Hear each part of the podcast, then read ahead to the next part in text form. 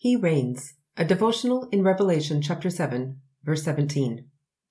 What a lot of people think about when they think about the book of Revelation is heaven.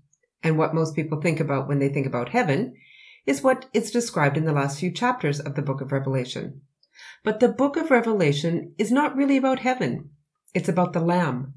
The Lamb is always in the center of the book of Revelation because as John learns, Jesus has been at the center of creation since the very beginning. All eyes are always on the Lamb. It is the Lamb who was slain. It is the Lamb who defeated death. It is the Lamb who is in the center of the throne room, and indeed, he's on the throne. All around him are the great beings of heaven. Their focus never shifts from the Lamb.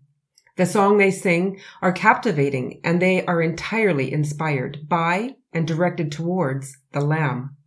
And while the Lamb is worthy of all praise and worship, worthy of all of our time and focus, do you know what he's doing? The Lamb is leading us, his people. His concern is us. He knows us intimately. If we're hungry, he will feed us. If we're thirsty, he will lead us to streams of living water. If we're struggling under suffering and pain, the heat that John talks about, the Lamb is our shade. If we feel lost and like we're wandering in the wilderness, then the Lamb will find us and bring us back to where we are safe.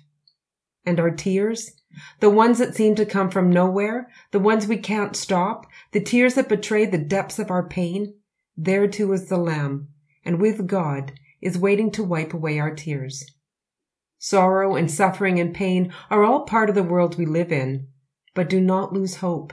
Raise your head, lift up your eyes, and there, right in the center of your reality, is the Lamb, and he has his arms wide open to welcome you and to comfort you.